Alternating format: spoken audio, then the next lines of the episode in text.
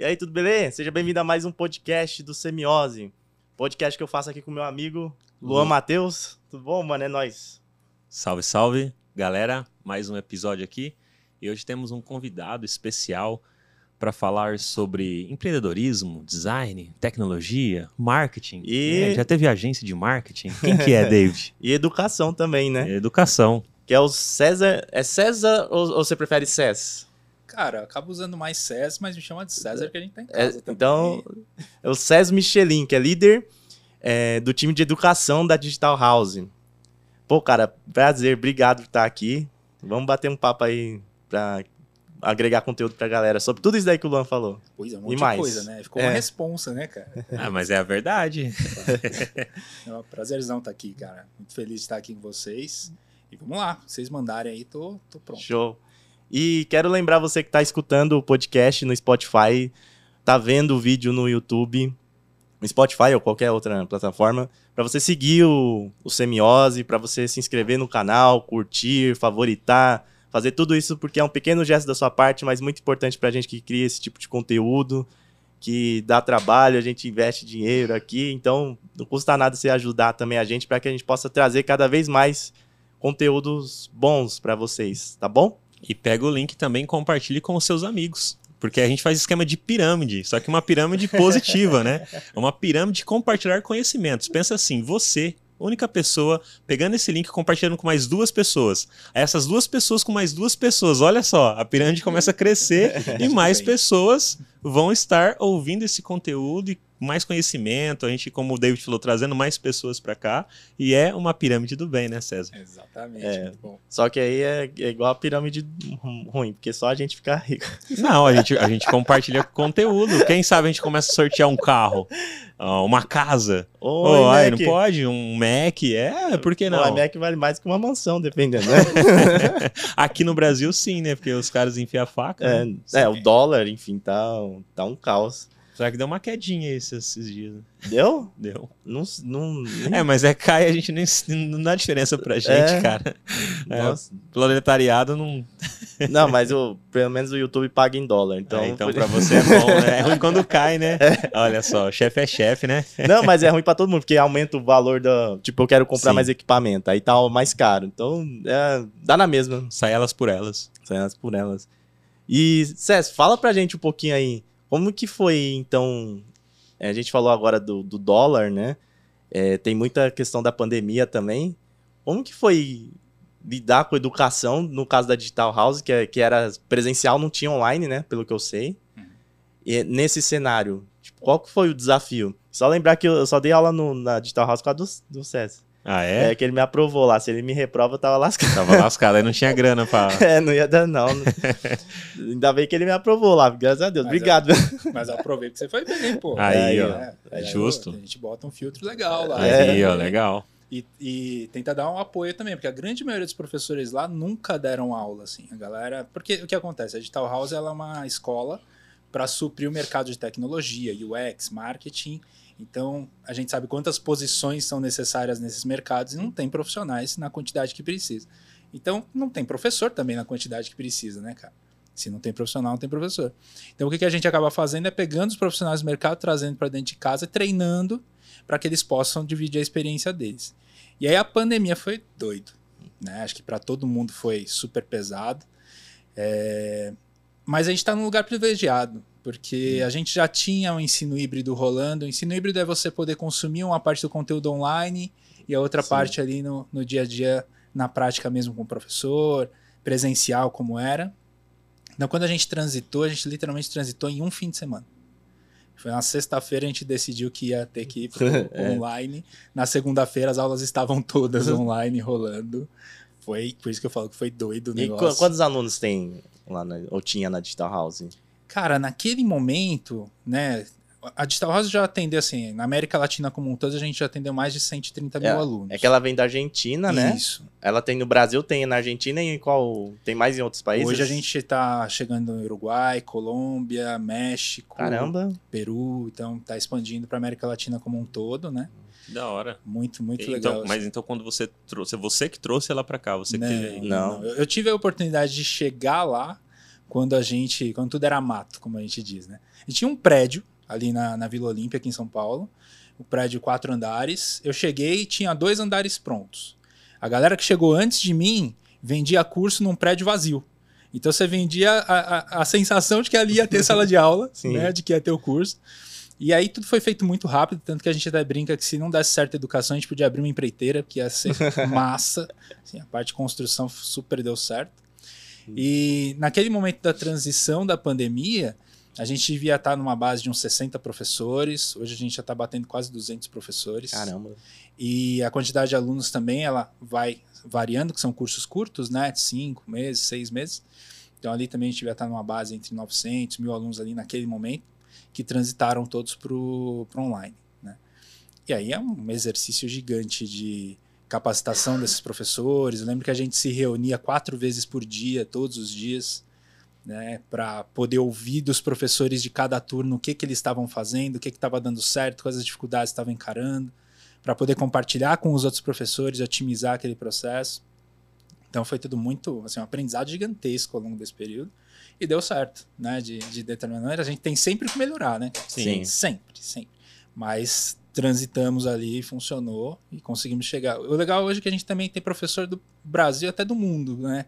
A gente não tem mais limite geográfico, então tem professor que está morando fora do país, Canadá, Irlanda, Espanha, e no Brasil inteiro, alunos e professores espalhados. Cara, sabe o que eu acho doido isso? Porque a gente já podia viver dessa forma há cinco anos atrás se a gente parar para pensar, já tinha tecnologia para isso. Claro, teve que melhorar muito porque foi um boom de, do mundo inteiro fazendo de uma vez, né? Não tinha suporte. Mas para a galera da área de, de, TI, assim, de tecnologia, a gente já poderia estar tá vivendo assim. Por que a gente não estava vivendo assim? Já, eu, já parou para pensar, cara, o motivo da gente não não ter ah, eu... feito isso? Porque, cara, muita gente já tava assim, assim, é, híbrido, híbrido, né? Tipo, às vezes trabalhando três vezes por semana em casa, tal, algumas empresas, mas a maioria, sei lá, vou chutar um número aqui, 80% não. E aí com a pandemia forçou a galera a fazer isso.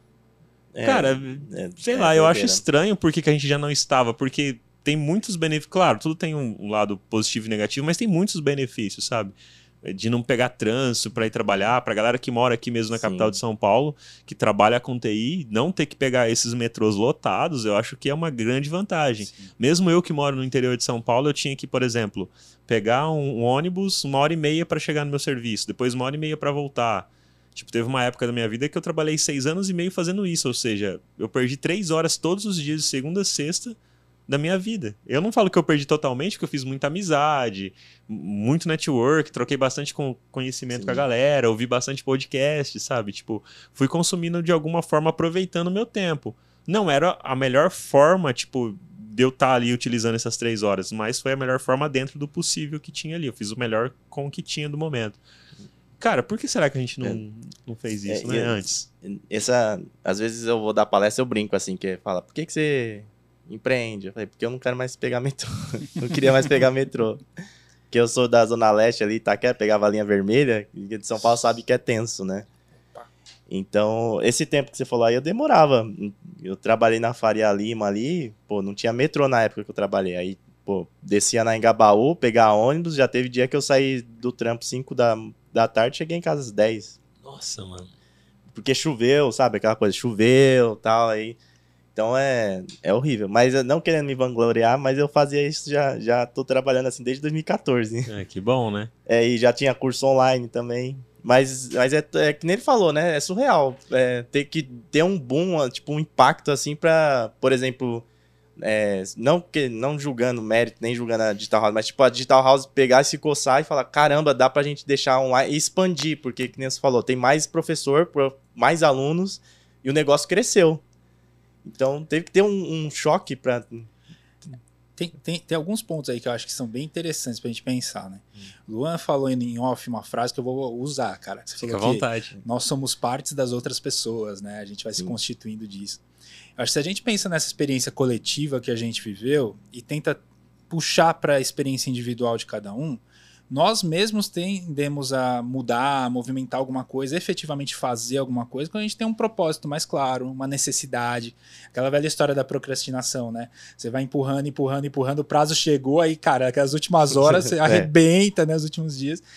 Então, acho que tem um pouco disso também, se a gente transita dessa sensação individual e leva para o coletivo. Todos nós fomos movimentados a fazer algo por um. Não foi alguém que falou, não foi uma conclusão que a gente chegou, foi uma necessidade. Né? Não tem para onde fugir. Antes disso, existiam as discussões. Ah, será que esse modelo é bom? Será que não é? Quem estava já ligado no movimento, eu também, enquanto empreendia, né, empreendi 15 anos como agência de publicidade. E era esse mesmo esquema, mais tranquilo de, de, de horário, de também fazer muita coisa online, trabalhar de casa tal, rolava. Quando eu fui para o mercado corporativo, né, trabalhar em escola como professor, depois coordenador, aí eu já comecei a vivenciar a realidade da, dos lugares. Também sou da Zona Leste de São Paulo, linha vermelha é uma coisa muito Sim. doida em São Paulo, no metrô, É. meu Deus do céu. E eu demorava uma hora e meia para ir para o trabalho todo dia, então três horas por dia para ir voltar era Sim. esse mesmo esquema. Quando tava de boa, né? É. Sim, é porque é, ainda assim, na Digital House tinha uma mentalidade um pouquinho diferente já, então os horários já eram mais flexíveis, a gente já tinha um esquema um pouquinho mais híbrido ali, então eu conseguia fazer um contrafluxo, assim. Sim, né? sim. Mas eu acho que esse, essa pressão pra, por mudar, essa movimentação do todo, faz com que a gente coloque mais pessoas experimentando esse tipo de vida, esse tipo de coisa. É o que cresceu o e-commerce, né? Os números do e-commerce espetaculares de crescimento. Muita gente que nunca tinha usado passou a experimentar. Vejo meus pais, por exemplo, acessam a internet, usam tudo, mas nunca tinha experimentado o e-commerce da forma como foi agora. E hoje, quando fala assim, putz, tem que ir no mercado, às vezes vai porque quer ir. Mas no geral, fala, não, pede aí, vê lá no, no delivery, né? Sim. Eu acho que tem muito disso também, de as pessoas terem experimentado. E, e lá na Digital House, por exemplo, o que, que a gente viveu? Esses alunos, quando transitou para online, alguns entenderam, aderiram, outros tantos falaram, cara, por que vocês estão fazendo isso? Vai parar só duas semaninhas e depois volta, e a gente já tinha entendido que não ia ser assim, né? A gente e muitas outras escolas tinha entendido que não ia ser assim. Então, tinha uma resistência de muitos alunos também, que a gente só conseguiu quebrar em muitos casos porque eles perceberam que podia experimentar na escola, errar na escola, inclusive as ferramentas online que eles iam usar no trabalho. Então, quando eles se ligaram que podia experimentar uma comunicação assíncrona ou experimentar um Meet, né, um, uma, uma chamada de vídeo ali, como é que funcionava, experimentar os documentos compartilhados, tudo isso na escola que ele pode errar, e no trabalho não, não vale tanto a pena errar, né? Eles tiveram esse insight de, poxa, eu posso usar aqui então como laboratório, e aí a chave de muitos alunos começou a virar também de sair da resistência que eles tinham para achar que aquilo tinha valor para eles. Acho que tem muito disso também, né? De quando você está empurrado a fazer, né?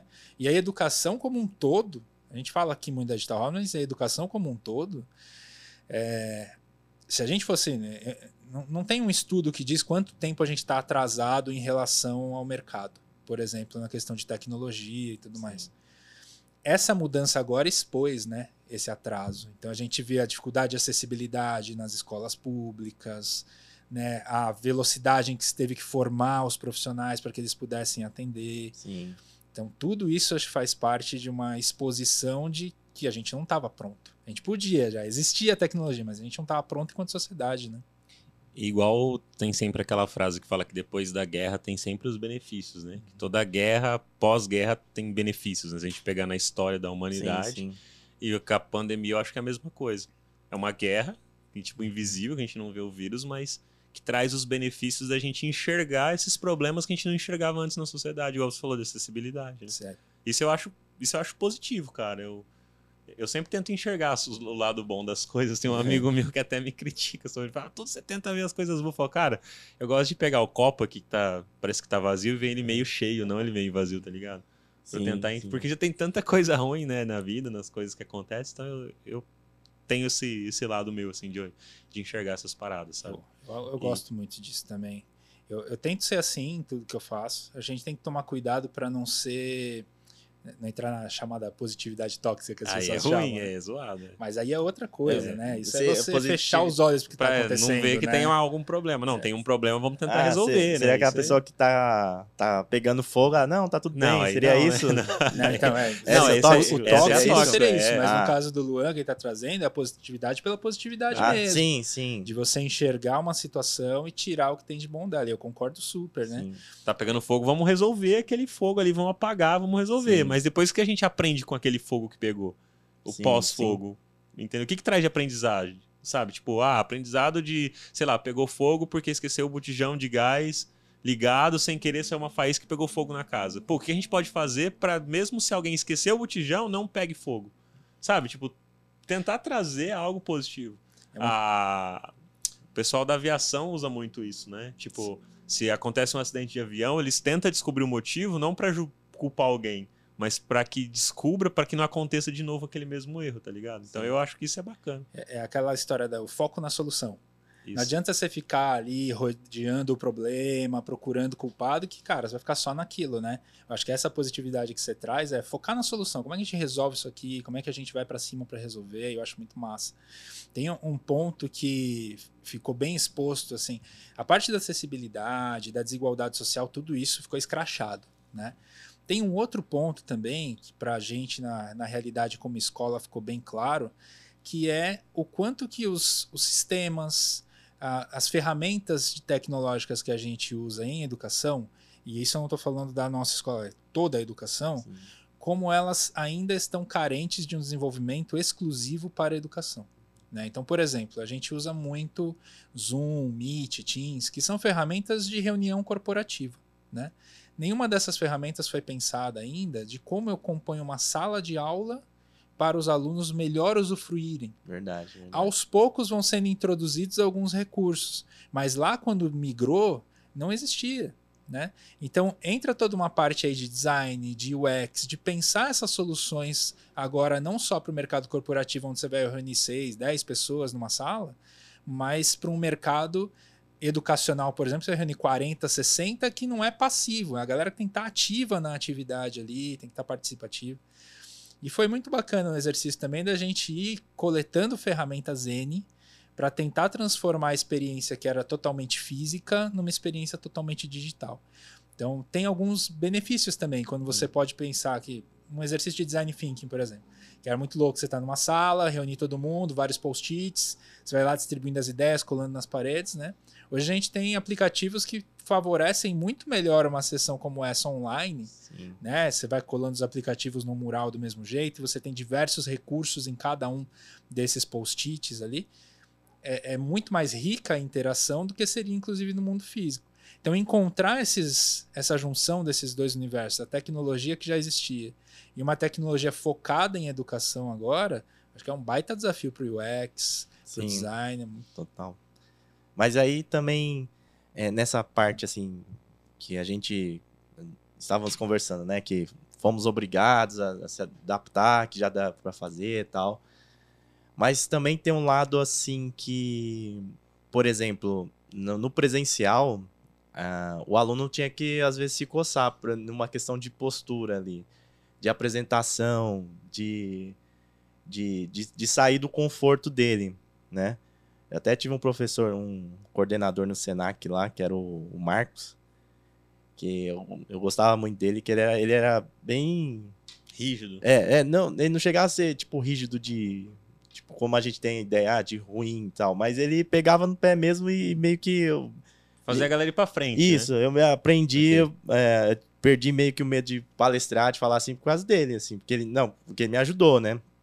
É, então, como que, que dá pra, pra balancear isso? Porque a gente tem, é, principalmente nesse perfil de design, e talvez o pessoal que tá procurando UX, sei lá, tecnologia, às vezes vem de um perfil mais introspectivo, que encontra no computador um- um, uma solução ali para trabalho, uma solução para relacionamento. Porque e às vezes faz reunião, não precisa ligar a câmera, né? Isso. Fica só fotinho ali, Isso. ninguém obriga a ligar a câmera e. só que no dia a dia, no mundo real, para você conseguir evoluir, para você conseguir Precisa ter o contato humano. né? é, e precisa saber dialogar, é, negociar. E talvez perca um pouco disso no online, né? Sim. Perde-se de alguma maneira, mas você ganha também o benefício que é o chamado assim, o, o ambiente dos introspectivos também, né? Às vezes a pessoa muito tímida, você pensa, vamos fazer uma reunião de brainstorm, fazer uma reunião de brainstorm entre nós aqui, né? A pessoa muito tímida, ela vai se sentir sempre meio, putz, será É. que eu vou pôr minha ideia agora? Não vou? Vai ficar um pensamento meio, né? E aí, se você tiver um grupo, no dentro do grupo, uma pessoa que tem um perfil mais, mais dominador, líder, sei lá, aí ela Sim. acaba, às vezes, prevalecendo a ideia dela, porque a outra tinha até uma ideia melhor, mas não soube. E, e aí, o interessante é assim, quando a gente vai, por exemplo, passa, entra nos anos 2000, no, entre o finalzinho dos anos 90 para os anos 2000, já existia um estudo do World Economic Forum que já definia quais eram as habilidades e as competências para o século XXI. Né? E dentre essas habilidades e competências, a gente sai daquilo que é estritamente técnico, o chamado hard skill, e a gente entra no comportamental, que é o chamado soft skill. Então, essas softs envolvem o quê? Comunicação, negociação, liderança, né? Você aprendizagem ativa, A própria Tem- persuasão, né? exato. Então com- começa a ter um conjunto de habilidades que antes a gente não dava atenção e que simplesmente o fato de ser exposto a uma necessidade não te deixa pronto. Sim, né? sim. Então eu falo assim, cara, vai lá fazer uma palestra, né? vai lá fazer uma, tá na frente de 100 pessoas e se apresenta sem um preparo, sem um, ser só jogado ali, é igual quando alguns pais tentam ensinar os filhos a nadar empurrando na piscina. Pega né? trauma. Exato, você pode pegar um Pega trauma, trauma. né? E então faz mais sentido na minha cabeça, assim, e dá para pensar isso no online também, você despertar a atenção da pessoa de que ela tem que desenvolver essas habilidades, o porquê ela tem que desenvolver, que a gente está num mercado cada vez mais em que o hard skill as máquinas fazem, e a gente precisa trabalhar esse lado soft, a criatividade, todo o desenvolvimento que você pode fazer a partir daí. Então, despertar para esse entendimento, esse propósito, e você efetivamente educar as pessoas. Não simplesmente expor a uma situação. Né? E aí, os introspectivos, nesse caso, eles passam a ter uma chance também, né? A pessoa que é mais tímida. Que... Eu sou um cara que eu sou bem tímido. Eu tive que ir quebrando um pouco da minha timidez ao longo do tempo pela profissão que eu escolhi, principalmente quando eu saí da publicidade e fui ser professor. Né? Aí você é exposto ali, mas eu- entendia que tinha uma necessidade ali, eu entendia o que trazer da publicidade, como por exemplo a comunicação, né? Saber que o que eu tinha que falar não era só eu falar, não era uma palestra, o outro tinha que entender. Então, quais eram as várias formas que eu podia fazer do outro entender, do aluno entender? Mas isso é porque eu gostava, e aí eu fui estudar. Muita gente fica travada ali, não consegue e se vê às vezes mais tolhida e no ambiente online se vê mais solta, com mais possibilidade. E às vezes a pessoa pode também não querer. Vamos supor que às vezes uma pessoa ela não quer ser extrovertida, ela não quer dar palestra, ela não quer, mano. Tipo, o que, que ela faz? Ela tem que escolher outra profissão, por exemplo, sabe? Não, tô Não, mas. fazendo a gente refletir não, mesmo, eu, eu- eu pensei nisso daí, que eu, eu também ia falar Pra, sobre pra, não, isso. pra não, tipo assim, parecer que, tipo, Forçar. ah, é, forçar as pessoas a todo mundo tem que fazer tal todo coisa. mundo tem que ser líder, todo, mundo tem que é, palestrar. tem gente que não gosta, Mas- cara. Tem gente que não quer. Eu só penso assim, na minha, na minha cabeça, né? Isso não pode influenciar no seu trabalho. Igual ele falou, por exemplo, ah, eu não quero palestrar, mas eu não consigo nem negociar com alguém no meu time ali, alguma coisa que eu não vou conseguir fazer uma entrega, por exemplo, de um design. Peraí, então aí você tem um, um problema que atrapalha a sua profissão. A sua profissão exige né, que você tenha esse tipo de capacidade para que possa fluir de maneira melhor a entrega daquela solução que está sendo desenvolvida. Aí o que a pessoa tem que fazer? Escolher outra área que não exija isso, na minha cabeça. Então a gente não pode forçar, mas tem coisas que são obrigatórias no sentido assim que é melhor para fluir aquela profissão do que outras. Mesma coisa de um médico, sei lá, de uma pessoa que faz cirurgia ter Parkinson. Ele não pode ter Parkinson, entendeu? Sim. Tipo, ele não pode ter essa. é, Aí você vai falar, não, então todo mundo, ninguém mais pode ter Parkinson na vida. O cara que faz isso não pode. A mulher que faz isso Não. não pode porque. A pessoa que faz isso não pode porque se ela tiver, vai dar ruim. Entende? Então eu acho que aí a pessoa tem que procurar outra profissão que se ade adeque para aquilo que ela não quer fazer. Essa é a minha visão. Não sei se Não, não, se concordo. é uma, uma não, que eu- forma correta, mas eu, eu penso dessa forma, entende? Porque tem muitas pessoas que eu vejo na área de design que não gostam, sabe? Realmente. mas, mas a- as expor, pessoas, elas, elas têm que pensar é, nesse quesito de soft skill, que não é só pra palestrar, não é só pra dar aula, é que nem você afirmou agora. é no dia a dia para você conversar com o cliente, pra você defender a ideia, você trabalha em consultoria, né? A pessoa vai ter que se adaptar ali ao novo ambiente é, se ela for alocada. Então, o pessoal confunde, né? Tipo, né? se você não quer ser líder, você não quer palestrar, tudo bem, mas isso não anula você tentar melhorar sua, seu relacionamento, sua comunicação, porque vai ser proveitoso no seu trabalho, no seu dia a dia, né? E, e também tem que ter uma noção se você foi exposto a isso para poder decidir, né? Se você realmente conhece, assim, você... porque às vezes a gente tem uma referência de algo, né? Eu falo lá para os professores na escola, como eles nunca deram aula, a referência às vezes dele é que um professor uma, é uma pessoa que entra numa sala, fala alguma coisa e sai. E o professor é muito mais que isso, né? Toda a parte de planejamento, de estudo, de avaliação, todo o contexto que tem além daquela pequena amostra que você tem. Então, às vezes você fala assim, puxa, eu não quero palestrar, né? Mas tem tanta coisa que envolve o palestrar, além do estar exposto ali naquele momento falando com as pessoas, que talvez você queira aquele outro universo, entender a comunicação, entender aquele processo, e aí sim você pode usar em outros momentos, né, da sua carreira. Então, acho que se a, a, ao longo do tempo a gente não necessariamente foi exposto o suficiente a essas situações para a gente poder, inclusive, decidir gosto ou não gosto. Né? Às vezes a gente nem sabe o que é aquilo, na verdade, né? Mas é, aí é a pessoa que tem que se expor ou é assim que tem que procurar isso ou, ou tem um, um, déficit, uma deficiência assim do próprio mercado de não incentivo, sei lá, na educação, na escola? É, se a gente for buscar historicamente, a escola nunca teve isso como foco. Nunca. Tem um cara que eu adoro, é, adoro, apesar de já ter nos deixado né, nesse plano aqui, mas é o Ken Robinson, né? E toda a vida acadêmica dele foi pautada em entender como, a, como as escolas matavam a criatividade. Sim. E ele tem algumas histórias fantásticas que exemplificam isso. Tipo, se vocês puderem, eu posso contar uma historinha aqui. Sim, contei, contei. Que tinha uma menina, por exemplo, ele conta isso num dos TED Talks dele. Tinha uma menina que ela estava mal na escola, não estava funcionando, não estava dando certo, né? E aí a mãe dela leva ela até um psicólogo para entender isso lá nas décadas de 40, coisa assim. Leva até um psicólogo para entender como é que ela podia se desenvolver na escola, porque ela não conseguia, ela não prestava atenção, não tinha como. E o psicólogo conversa com ela ali um tempo e pede para a mãe para sair da sala um pouco para falar com ela e deixar a menina sozinha ali. Só que quando ele está saindo, ele liga o rádio. E sai os dois e deixa a menina. Poucos segundos depois eles entreabrem a porta e a menina tá dançando. Hum. Né? Automaticamente ali. O que acontece é que essa menina tinha uma expressão corporal, que essa menina tinha uma inteligência espacial que a escola não valorizava. O mercado acabou valorizando. Ela se tornou, inclusive, presidente da maior companhia de dança da Europa. Que louco. Mas na escola, essa habilidade não servia para nada, digamos assim, no que a escola propunha. Né?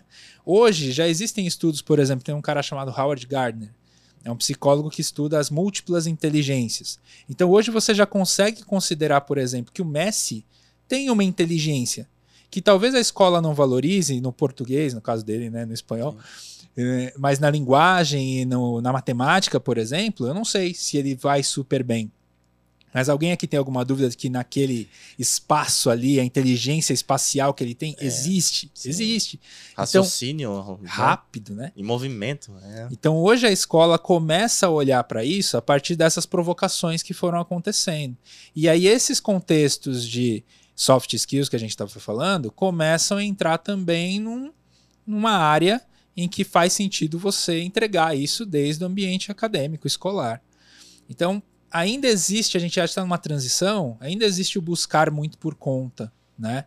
Mesmo lá na DH, que a gente trabalha muito a parte de carreira, a parte de desenvolvimento profissional, a gente oferece isso.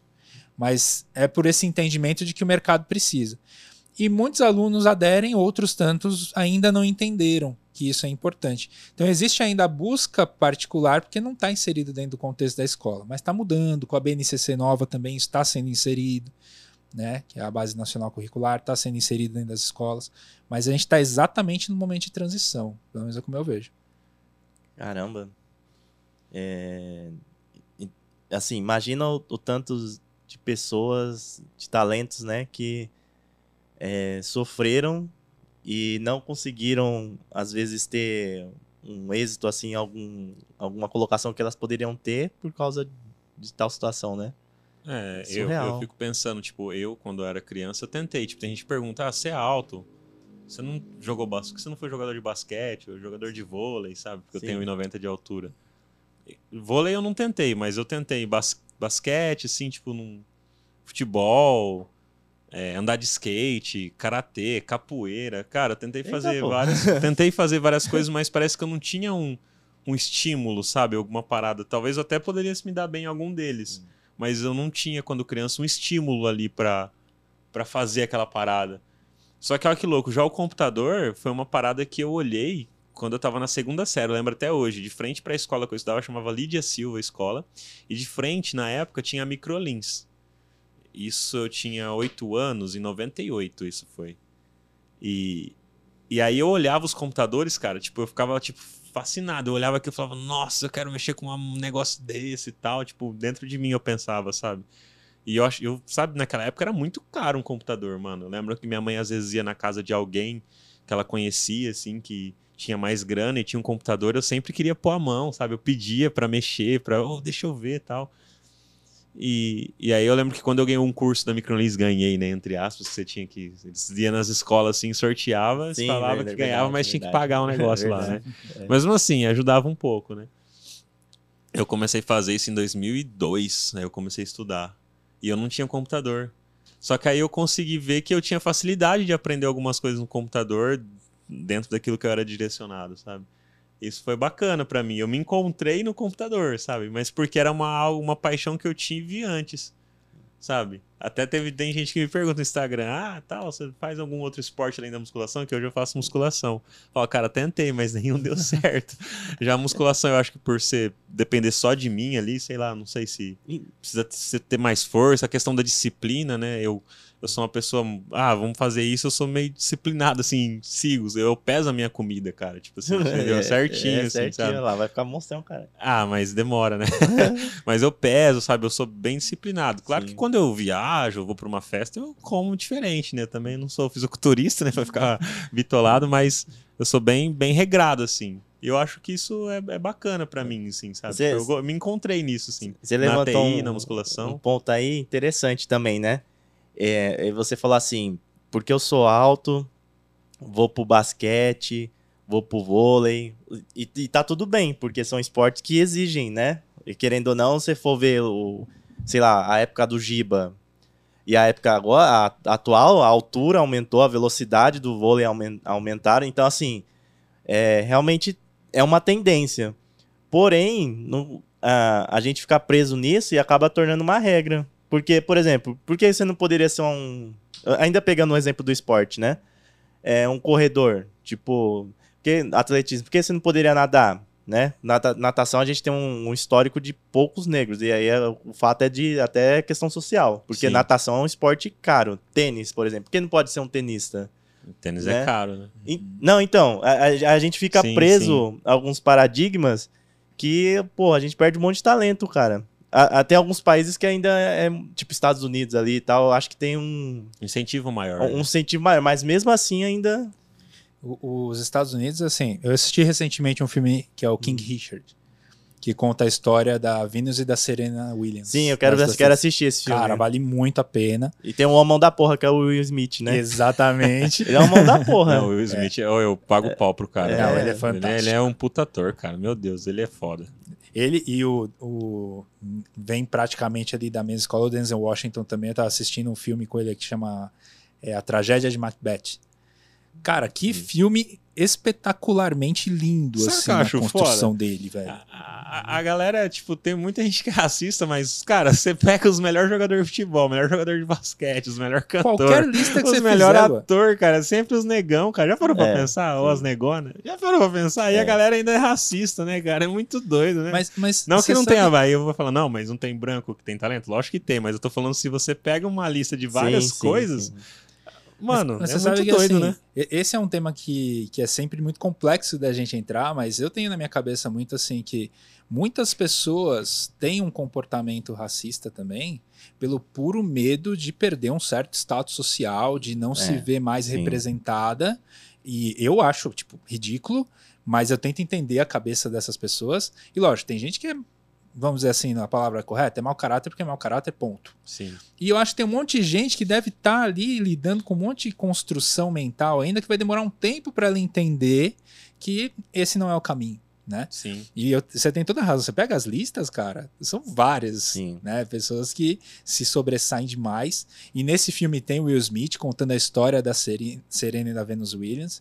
E elas passando por essa questão do tênis, realmente, né? De ser um esporte de elite, um esporte sempre mais voltado para os brancos, e elas vencendo e se tornando os mitos, né? As músicas são espetaculares, duas tenistas. E, e esse mesmo contexto, eu acho que a gente se leva também. Existem algumas caracterizações sociais que a gente faz, né? Como pô, o homem negro alto tem que jogar basquete, né? É meio que automático.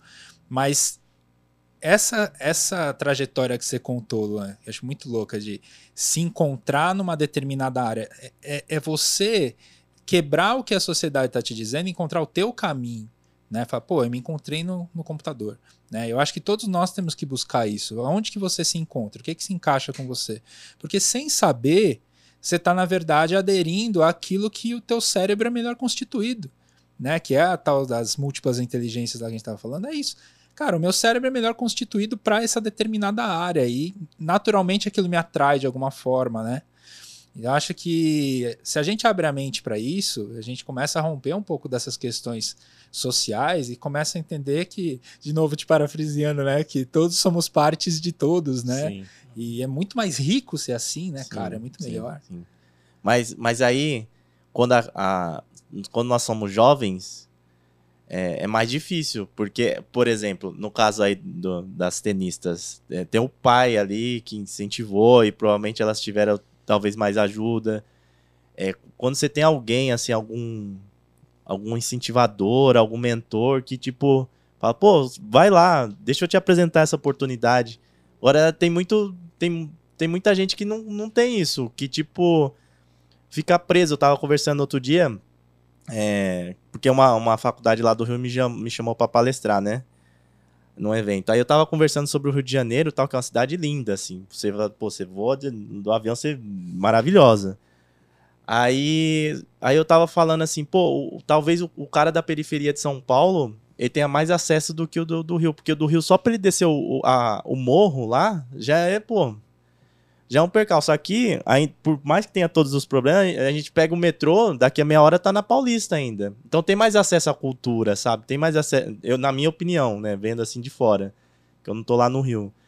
Então, como, como que, que, que dá pra resolver esse, essa questão aí? Você, tipo, você, você acha que também que o professor tem que, tem que ter esse papel, às vezes, de, de identificar, de tentar identificar e ajudar o, o aluno nesse sentido? Eu, eu acho, eu acredito muito, assim. Hum. Eu acho que professor é a referência do aluno, né? Aquela pessoa que o aluno tem que olhar e nunca sentir medo, mas sentir acesso, sentir receptividade e sentir que quero ser de alguma forma parecido com essa pessoa no futuro, né? Quando a gente pensa principalmente na- nas crianças mesmo, é, a escola como um todo ela é muito formatada para você passar no vestibular. Sim. Então é muito prático ali. Eu vou te entregar aquilo que você precisa para passar no vestibular. E essencialmente, quando a gente vai pensar em vestibular, o que, que você tem?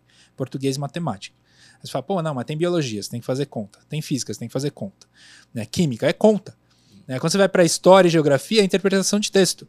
Então é português e matemática. né?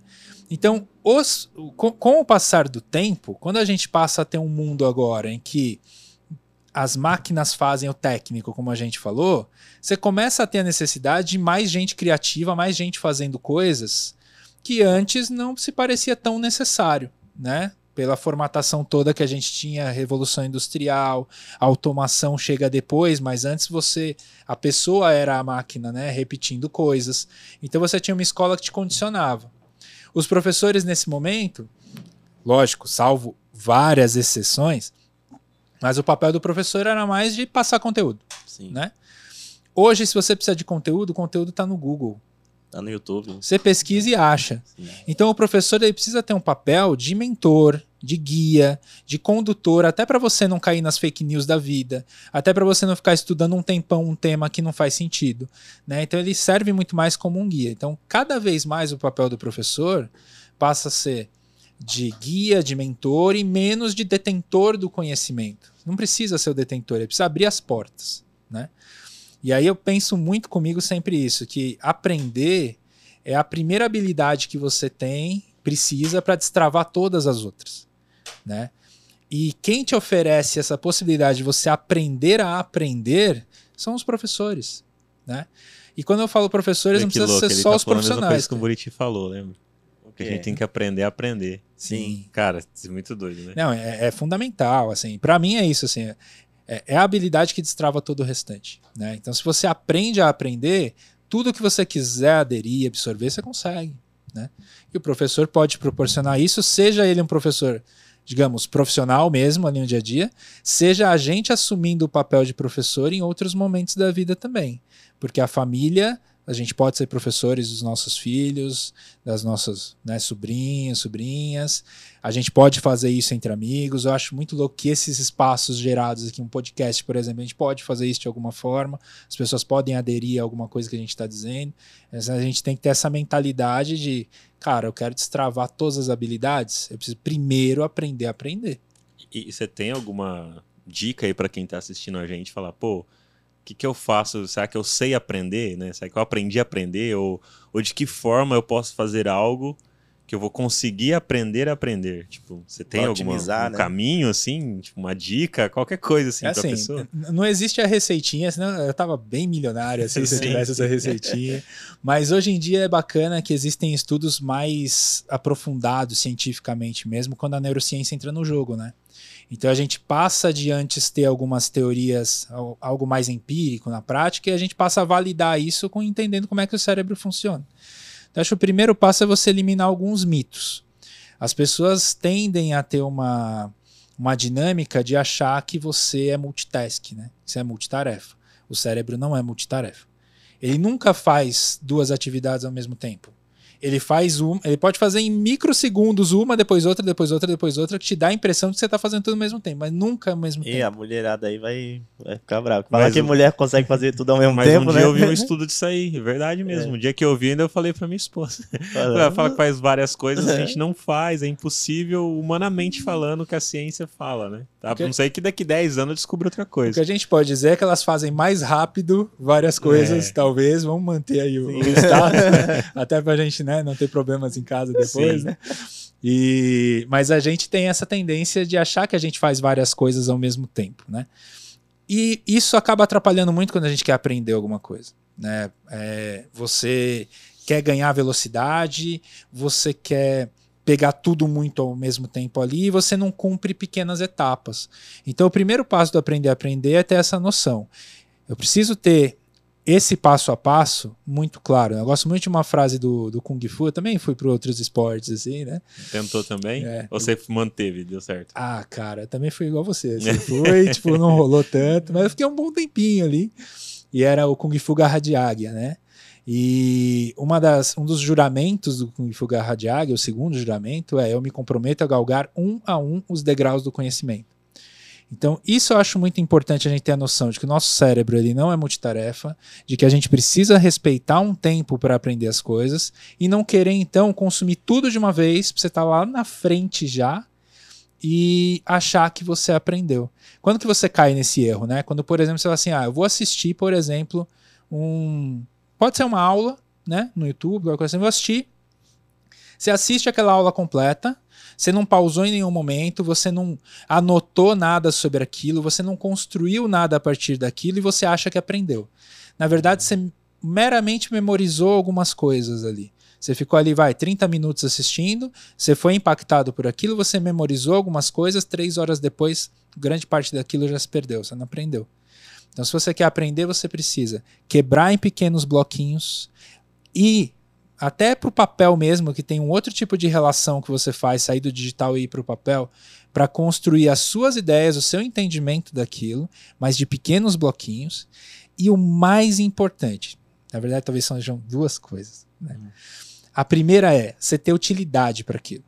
Qual o propósito de você estar tá aprendendo aquilo? Lembra que a gente falou da pandemia que nos forçou a fazer algo? Sim. Se você não tem um propósito para aprender aquilo, é mais difícil. Né? Então, se você já tem uma utilidade muito prática para aquilo, você tende a aprender mais. E a segunda coisa é você efetivamente experimentar. Né, o tal do aprender fazendo é botar a mão na massa mesmo, experimentar. Então, puxa, eu consumi num pequeno bloquinho, eu fiz as minhas interpretações daquilo, eu tenho um porquê para utilizar, eu uso, eu faço uso daquilo. Essa sequência tende a nos deixar muito mais apto a aprender as coisas do que em outras formas que sejam mais contemplativas, que eu só absorvo, escuto, mas não uso, né? Tento absorver um montão de coisa ao mesmo tempo. Aí é mais complicado. É. Não é uma receitinha, mas é uma ideia. Essa questão de tentar absorver muito conteúdo, a gente vive nesse nesse nesse nesse problema, né? Porque Hoje pela, tá assim, né? É, na, social, na, nossa área de é tecnologia, é pô, saiu. Eu, eu tava, a gente tava comentando aqui antes, né, que a Microsoft comprou a Activision, tá? A Blizzard. Cara, aí, por exemplo, é, saiu essa notícia. Você não sabe essa notícia, pô, nossa, você já tá desatualizada. A pessoa já, caramba, então surgiu um novo termo. CX, sei lá, qual, o CX. O cara não sabe, puta, que eu não vou, não vou conseguir colocação. Aí o outro fala, ah, você não sabe, você. né? Você tá pra trás, né, irmão? É, você tá pra trás. Aí, tipo, já usa na reunião, cara, caramba, o que, que ele tá utilizando na reunião? O outro, nossa, hein, isso daí é pica, isso daí, isso daí tá. Então a gente vive numa pressão assim que é surreal, cara. Ah, cara, eu é. tento ficar de boa, cara. Tem, tem podcast mesmo que eu gravo esses dias. Tem um podcast que eu gravei e a pessoa falou um lance de espinha de peixe, uma metodologia. Eu falo, não sei nem o que, que é. E não sei mesmo, cara. Porque, tipo, eu não, eu não fui ver ainda o que, que é, porque já, é, já é tanta coisa às vezes, e, tipo, pode ser uma parada muito massa de oh. eu ver e aprender, que talvez vou utilizar, mas calma, tem outras coisas que tá na fila, sabe? Então eu tento deixar na fila e, e fazendo ali meta por meta, sabe? Porque senão, igual você falou, fica uma pressão tão grande, sabe? De, de ter que fazer, de, de deixar a gente ansiosa, de Entendeu? Eu acho que a gente tem que sempre correr atrás, eu sempre bato nessa tecla de correr atrás.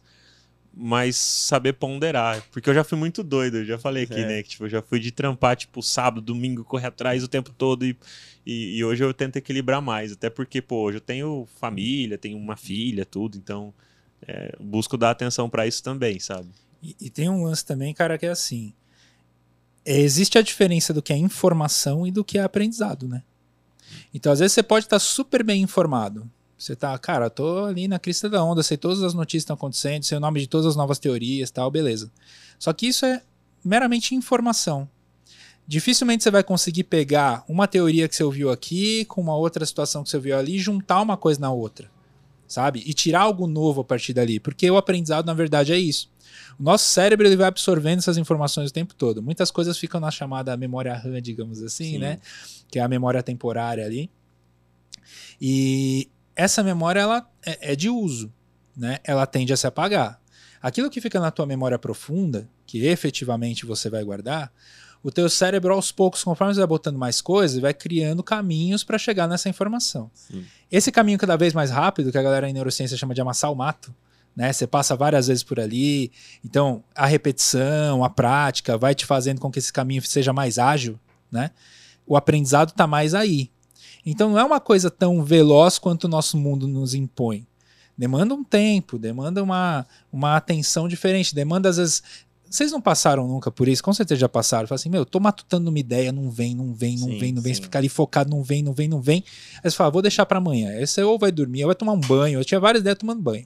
É. Sim. Né? eu, eu, eu, eu, já vi é até... louco, né? Acho Será que, foi... que é por causa da água? Pode ser. não, é porque você tá tem... relaxado, você não tá na pressão, né? Ser, eu, eu, vi na show, eu acho que foi na Shop. Eu adoro a Shop, essas coisas da China.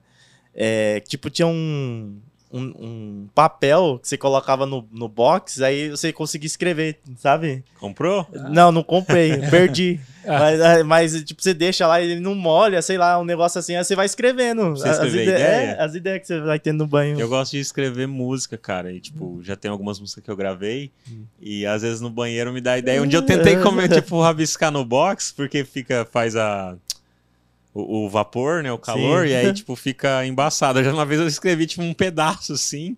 Aí saí, peguei o celular e escrevi, tipo assim, tipo, foi- meio doido, sabe? Mas é uma frase, sabe? Mas é ideia. Eu acho que isso aí vai ser bom, cara. Legal. Mas se, se liga numa possibilidade também, né? Quando você tá lá tomando banho, você não tá normalmente acessando o celular, você não tá Sim. assistindo nada, você tá você com você mesmo e você passa a olhar pra dentro da sua cabeça. Sim. Então, nesse momento, tudo aquilo que você pegou, o, o- dormir é mais ou menos a mesma coisa, né? Tudo aquilo que você pegou de informação ao longo do dia, que saiu da tua memória RAM, digamos assim, e foi lá para a memória profunda, passa a ser acessado, conectado uma situação com a outra, e é aí que as ideias surgem. O aprender tem muito dentro disso.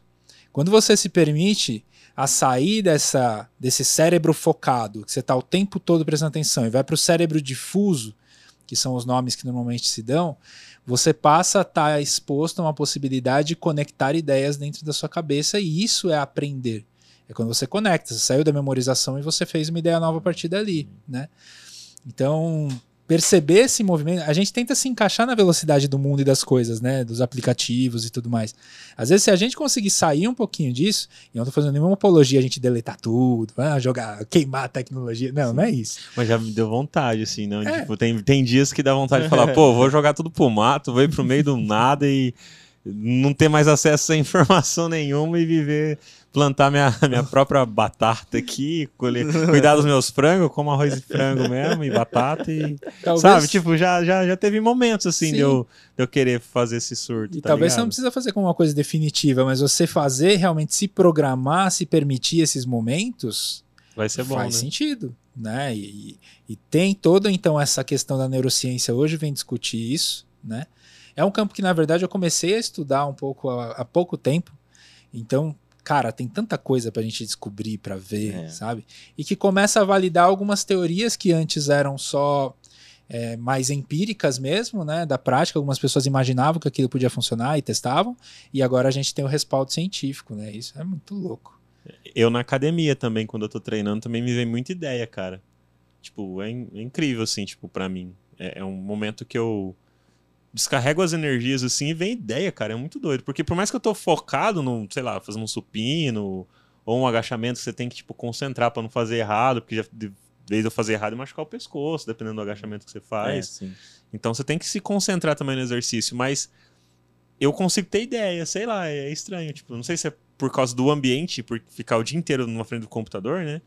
Trabalhando e tal. Só de eu sair do ambiente já. Inglês mesmo. Voltei a fazer o inglês em 2021 agora, no, na metade do ano mais ou menos ali.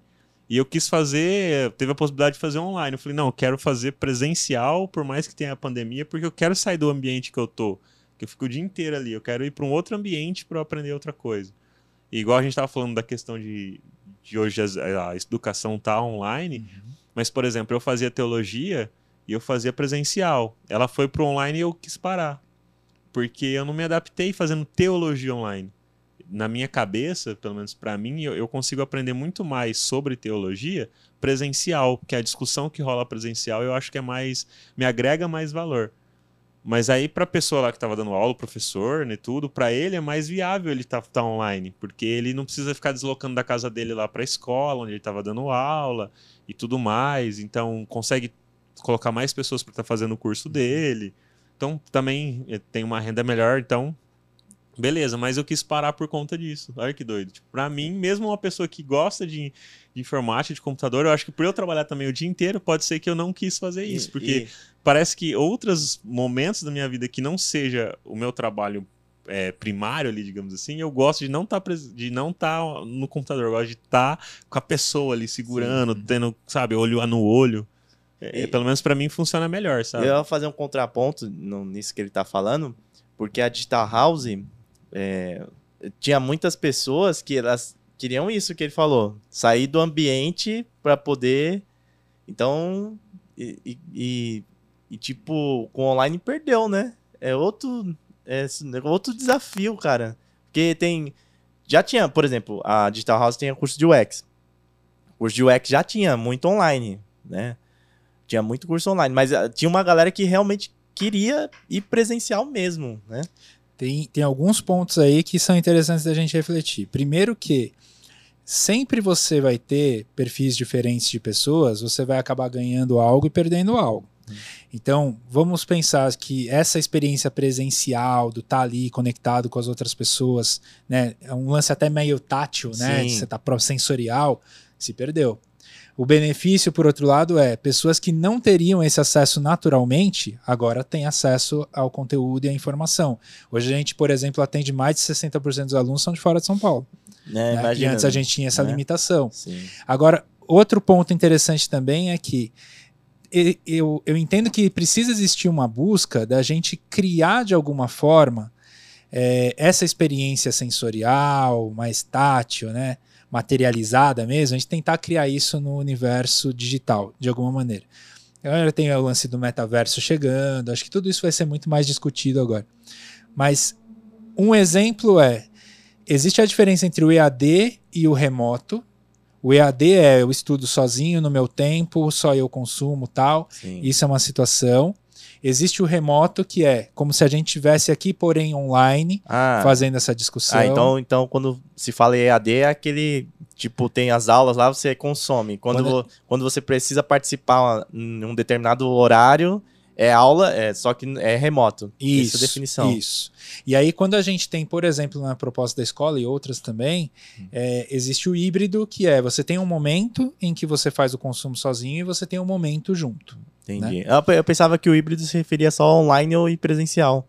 É porque hoje o substituto do presencial é esse momento junto Entendi. online também, né? Então a gente costuma até usar outros dois termos, que é o assíncrono e o síncrono. O assíncrono é aquele que você faz no seu tempo, né? Não está sincronizado com as outras pessoas. E o síncrono, a gente está todo mundo jun- junto no online. Só que qual é o grande desafio também desse remoto, desse online? É um pouco do que o Luan falou de já trabalho o dia inteiro no computador.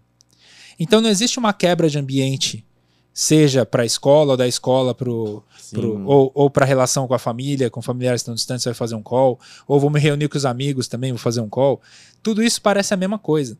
Às vezes eu brinco com a galera lá e falo assim: parece que a gente está no mesmo dia desde 16 de março de 2020. assim. É, é- né? é meio o dia da marmota lá, né? Do filme do Feitiço do Tempo, que sempre se repete o mesmo dia. É, a gente tá todo mundo no mesmo dia desde então. Porque essa sensação de mudar de ambiente, a gente ainda não consegue simular no digital como é natural no mundo físico, né? Talvez agora, até por isso, se aceleraram as questões de metaverso e tudo mais. Que é para tentar trazer um pouquinho dessa, dessa simulação do mundo físico, dessas transições para um ambiente diferente, né? Pra você ter essas quebras. Porque Mas a gente sente ainda- falta. É, mas eu acho que mesmo, pelo menos pra mim, mesmo se tivesse lance. Uma que, por exemplo. É, mas você vai, vai imergir num, né? É que nem a então, É a realidade- Matrix, É, cara. é cara. Então, mas eu falo porque assim, Você vai não ter sei a a questão do óculos. Então, mas não realidade. sei a questão do óculos, porque assim, pra filme 3D eu tenho dor de cabeça, cara.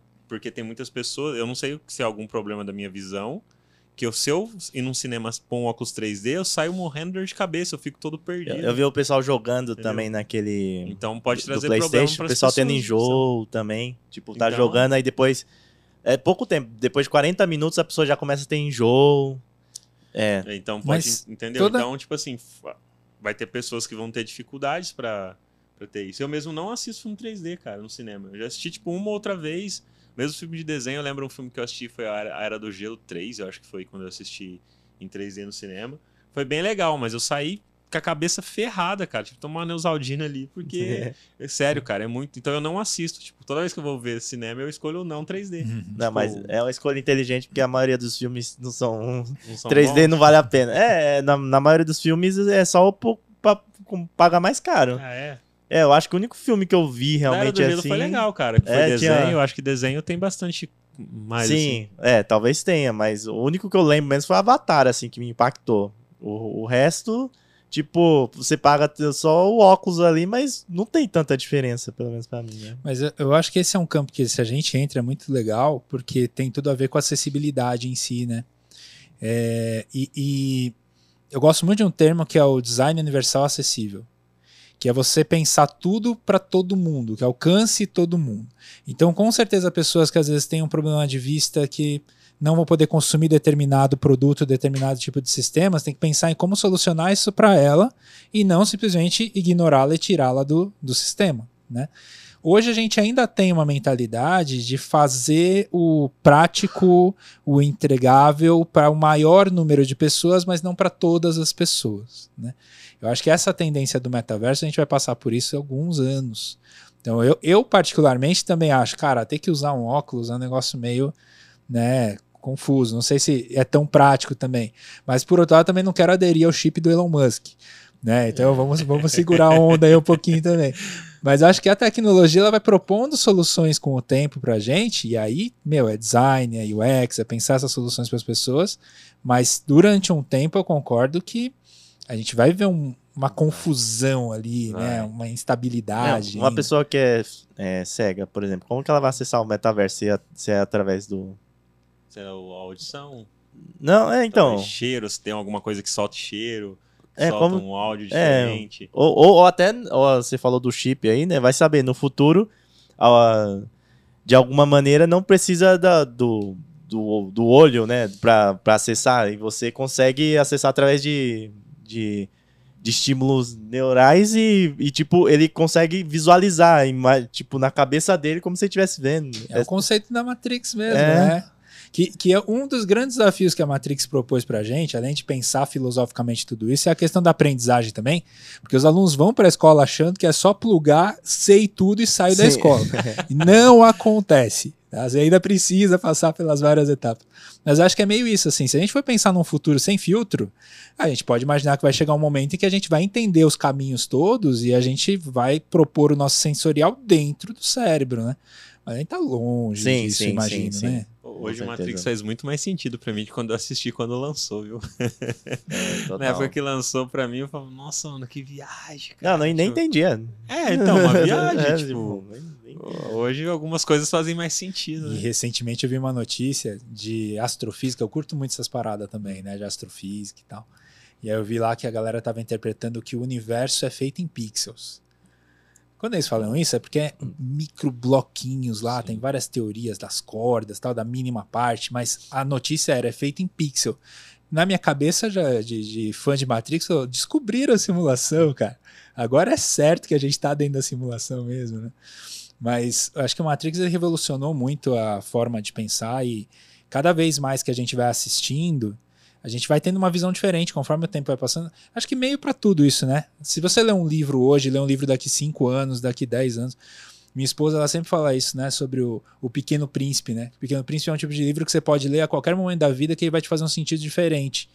E é tanto um livro infantil quanto um livro adulto, um livro sobre história da vida para uma pessoa idosa, cara, é, é muito legal. E acho que Matrix está nessa conta também, porque é tão revolucionário que agora a gente vivenciando outras coisas, ou ele faz mais sentido. Eu acho que ainda não está datado, não. Acho que ele ainda está bem atual, assim. E algumas coisas vão fazendo sentido que antes não faziam tanto, né? E que doido, né? Foi lançado há quantos anos atrás, cara? 2000? Ele é de 99. 99. Olha né? aí, cara. E, e meu. 99 eu não tinha acesso a computador. Ainda. Eu também não. Não tinha. É que vocês são jovens, eu que sou um pouco mais velho, é. eu vivenciei o Matrix. Foi um negócio muito louco na hora que aconteceu, assim. É. Foi espetacular. Eu, eu, sei que revolucionou a indústria dos filmes. Os efeitos Sim, que eles colocaram também. revolucionou. Eu lembro isso, eu tenho na memória. E tem um outro mão da porra lá, que é o. Qual é o nome do ator? O Keanu Reeves. Que é um outro mão da porra. Tem o Lawrence Fishburne também, que é, é espetacular. É, Mas o Matrix, além dos efeitos especiais, que sim, foram super revolucionários, eu lembro de estudar na faculdade de publicidade. No estudo de comunicação, a gente estudava Matrix, porque todo o conceito de semiótica, de simulacro, tá tudo inserido ali, né? É, tudo isso dá, dá para você usar ele como base para estudar tudo isso.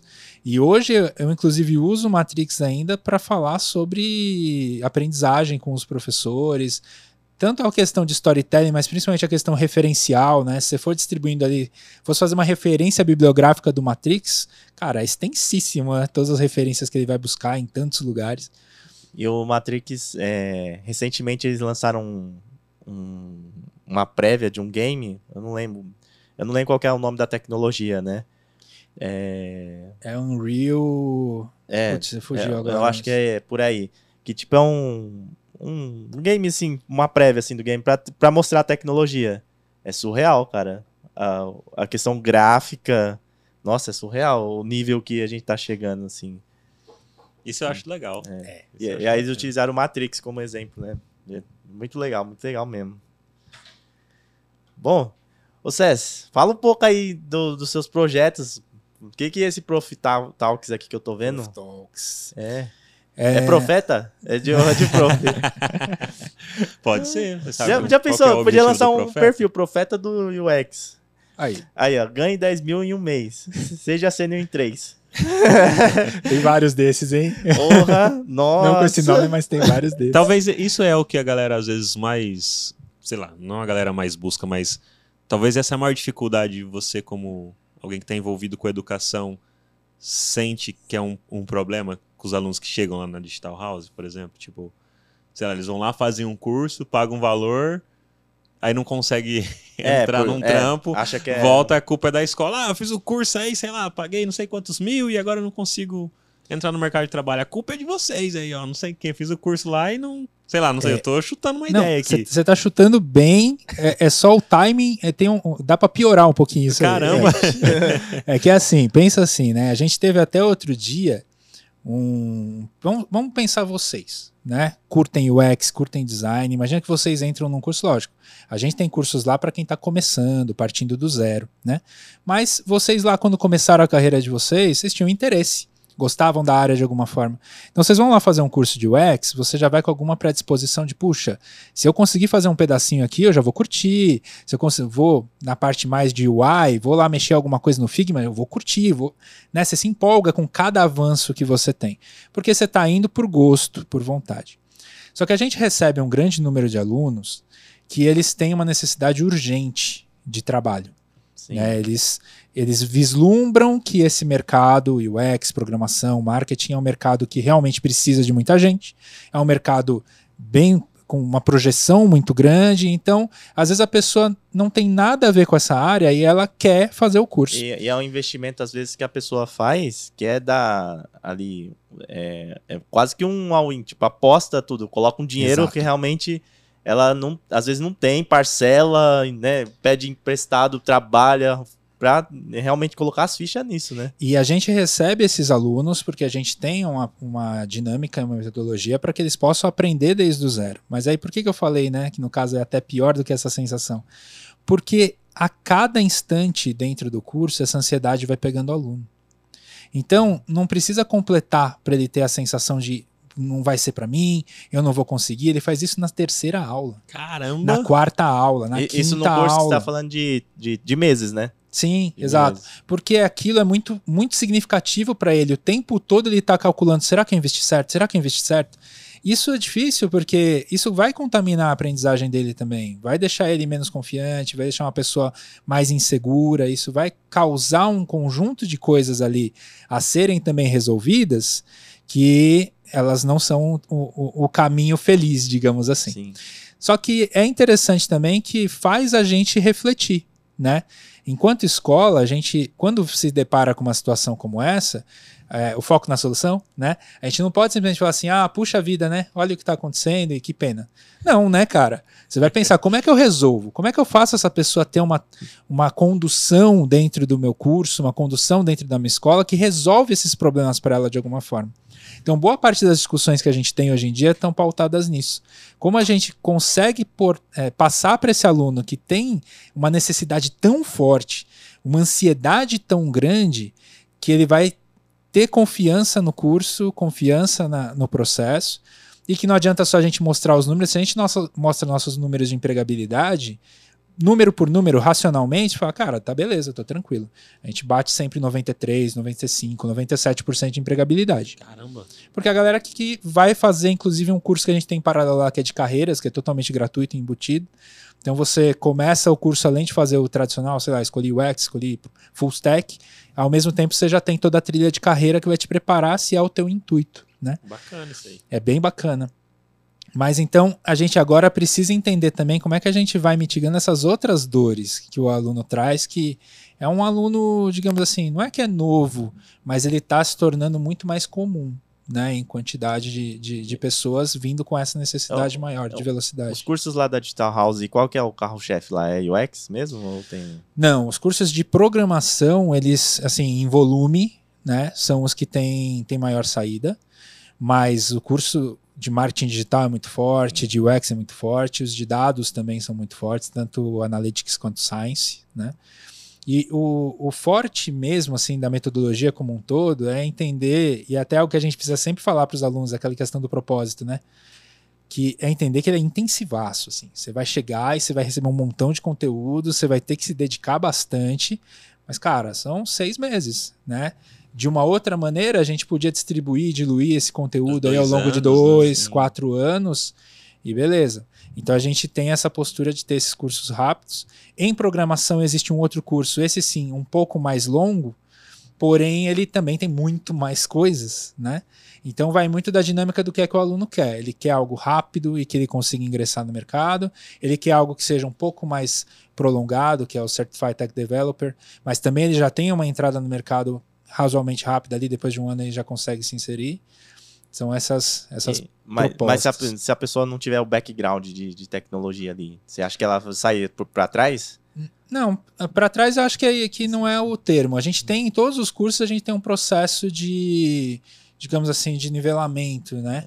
De tentar deixar todo mundo mais ou menos com a é, mesma consciência é, do que ela vai ter que fazer. Quando, quando eu dei aula lá, eu lembro que tinha a sala era bem era bem heterogênea. Tipo, tinha, tinha, um, tinha senhor e tinha jovem. Então, teoricamente, né? É, talvez seja até meio preconceituoso, assim, mas teoricamente o senhor tem menos bagagem que o jovem ali de tecnologia. tecnologia. Isso.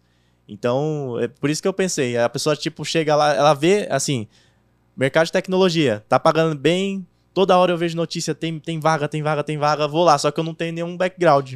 Mas aí, olha que interessante, né? O que você falou. Olha como a gente tem uma concepção, às vezes, é, não sei nem como é que a gente constrói isso, mas a gente tem a questão dos nativos digitais. Né, que são as pessoas ali, geração Z, que já estão conectadas o tempo Nasceram todo. Nasceram com a internet. Nasceram também, com a né? internet. Se você fizer, provavelmente, uma, um desafio de velocidade de uso de ferramenta tecnológica, é provável que o jovem ganhe do mais velho. Agora, e a parte estratégica da tecnologia? E a parte do racional por trás da tecnologia, da entrega. Porque eu uso o que eu uso, né?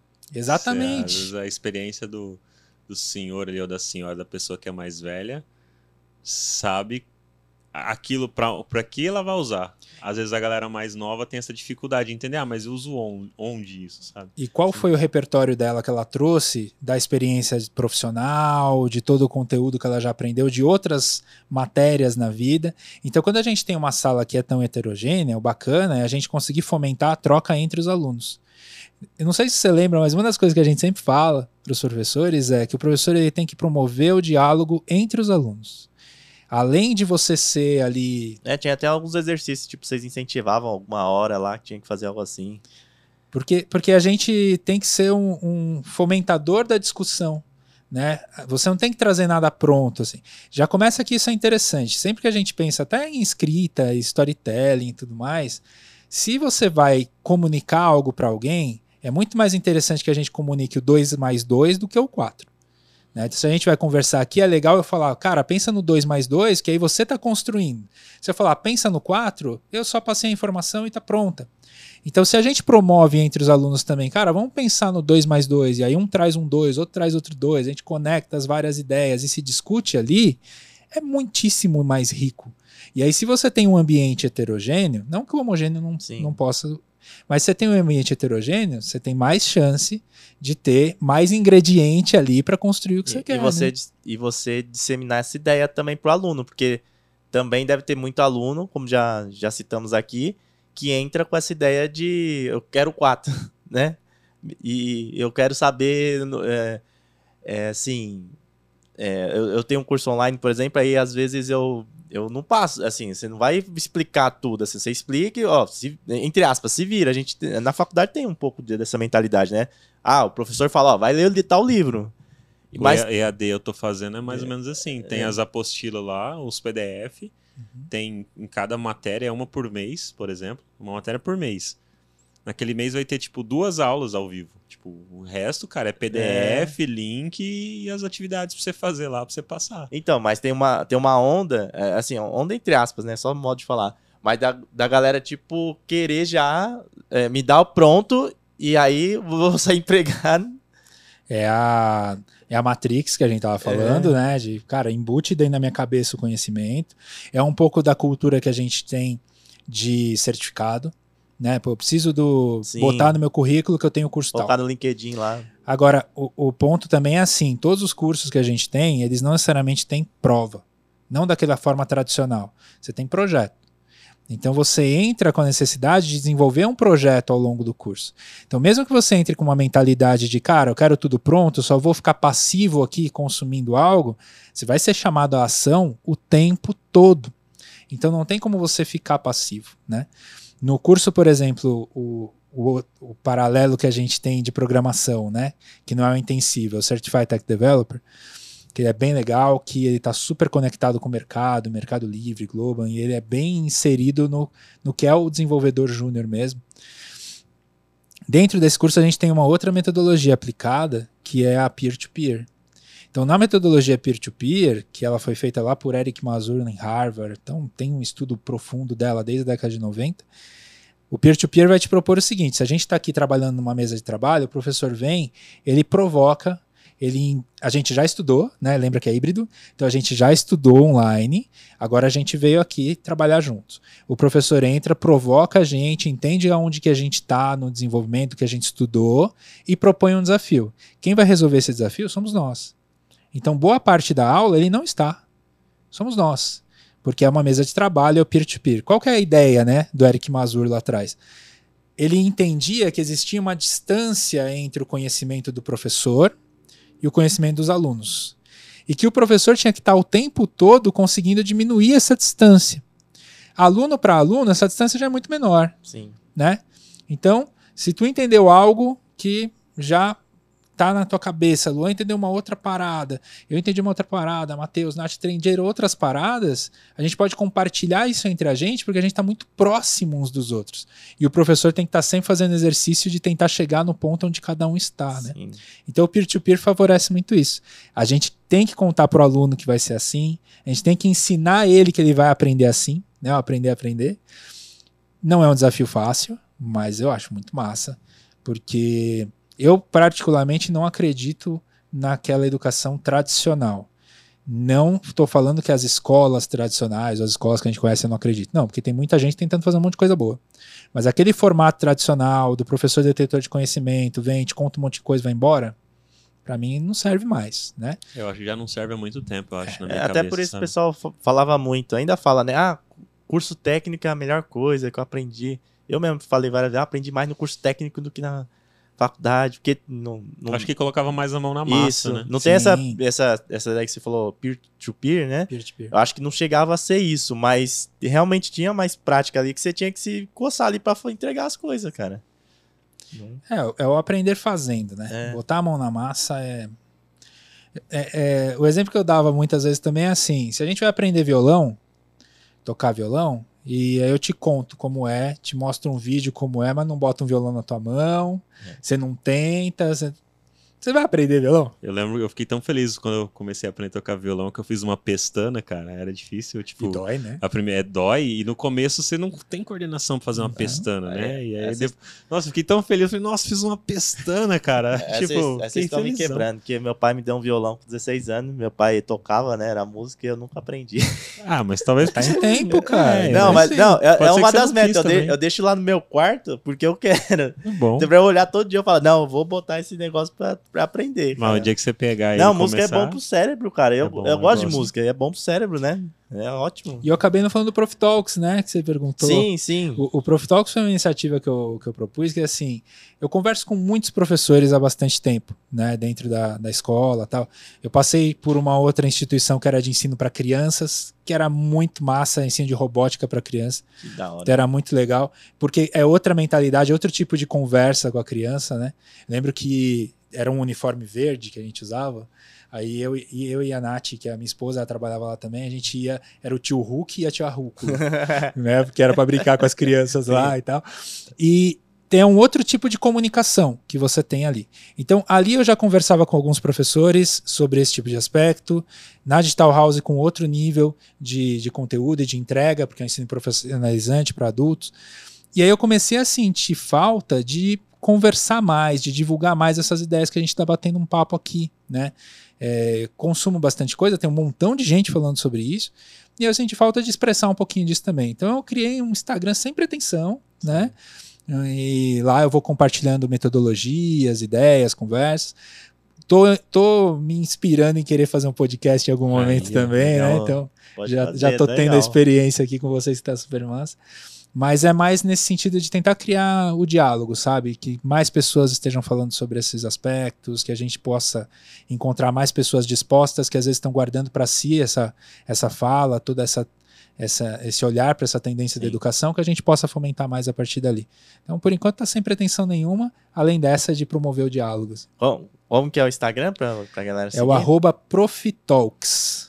Profitalks. Como se fosse o. Pode ser o profeta alguma coisa, mas eu acho melhor pegar como TED Talks, Sim. Prof Talks, aí é uma conversa entre professores. Legal.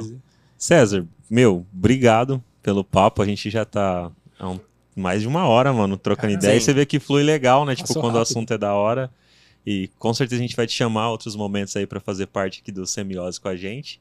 E antes da gente finalizar de fato, aproveita que você tá falando aí sobre a- essa rede social sua, né? Divulgando o endereço. Divulga aí pra galera que tá nos, nos assistindo ou quem tá nos ouvindo aí nas plataformas de podcast. Seguir no LinkedIn também. É, né? passa seu LinkedIn, link da Digital House pra quem quer fazer os cursos, onde que a, que a galera consegue fazer. A, a Digital Tem lá- House tinha que patrocinar o podcast, que a gente falou bastante dela, né? É, Olha, se ela um quiser papo também patrocinar, né? vamos, vamos fechar uma parceria aí, ó. fechar. Dá cupom de desconto pra É. galera que assiste aí. Vamos ver se Mas, a gente mas, consegue. mas divulga aí pro pessoal que quer, quer fazer o curso, ou quer bater um papo com você, Sim. algum assunto aqui que você falou, o pessoal quiser trocar ideia com o César lá, chama ele lá, divulga aí. Massa, legal, cara. Obrigado. Bom, para acessar Digital House, acho que o melhor caminho é você ir no Google, Digital House. A gente tá, cara, super forte, atendendo o Brasil inteiro. Então ali você consegue ter todos os acessos a todos os conteúdos de curso. Para falar comigo também eu tô super acessível, né? Lá no início o David perguntou é César, é Cés. Na verdade, quando eu fui criar um e-mail lá atrás, eu botava César e tinha um monte de César, César Michelin já tinha tal, e aí eu usei o Cés Michelin e consegui botar isso em todas as redes sociais. E é Michelin com, com um L, né? Com Porque o- L e- é, e N. e N. N de navio no final. É, porque no- o outro não é. não- você não tem nada a ver com a Michelin, não, né? Não, não, nada. né? Tem, tem uma história boa do meu pai com isso aí, É. mas acho que o tempo não deixa eu contar, mas tudo bem. Depois eh, alguém me pergunta lá no LinkedIn como Sim. é que foi. Mas me acessa como arroba Michelin, né? Tudo junto no LinkedIn, Instagram, acha em todos. E o Profitalks, como eu falei, tá no Instagram também, arroba Profitalks. E, cara, tô super aberto a bater um papo com todo mundo. Quem quiser conectar lá, só mandar mensagem à vontade, sem segredo. E adorei, adorei falar com vocês aqui hoje, foi muito bom. Obrigado mesmo, pelo tempo passou super É. rápido mesmo, acho que foi, foi gostosa a conversa. Obrigado a gente pela disposição. Faltou alguma coisa que a gente esqueceu de perguntar, que você gostaria de falar? Uma coisinha rápida ou não? Cara, não sei, é pegadinha isso? Eu tinha que Não, saber não, alguma coisa? Não. Não, não é que ele, ele tá com esse costume agora de todo convidado. Ele pergunta no É, final. não, é, "Não, você, já, você onde?" já assistiu Provocações? É Já. Eu, eu gostava muito da Bujan, ele fazia essa pergunta. Porque às vezes a gente esquece. Às Sim, vezes a pessoa sim, quer sim. falar, tipo, pô, esqueci, eu gostaria que você tivesse perguntado. Tal coisa. É.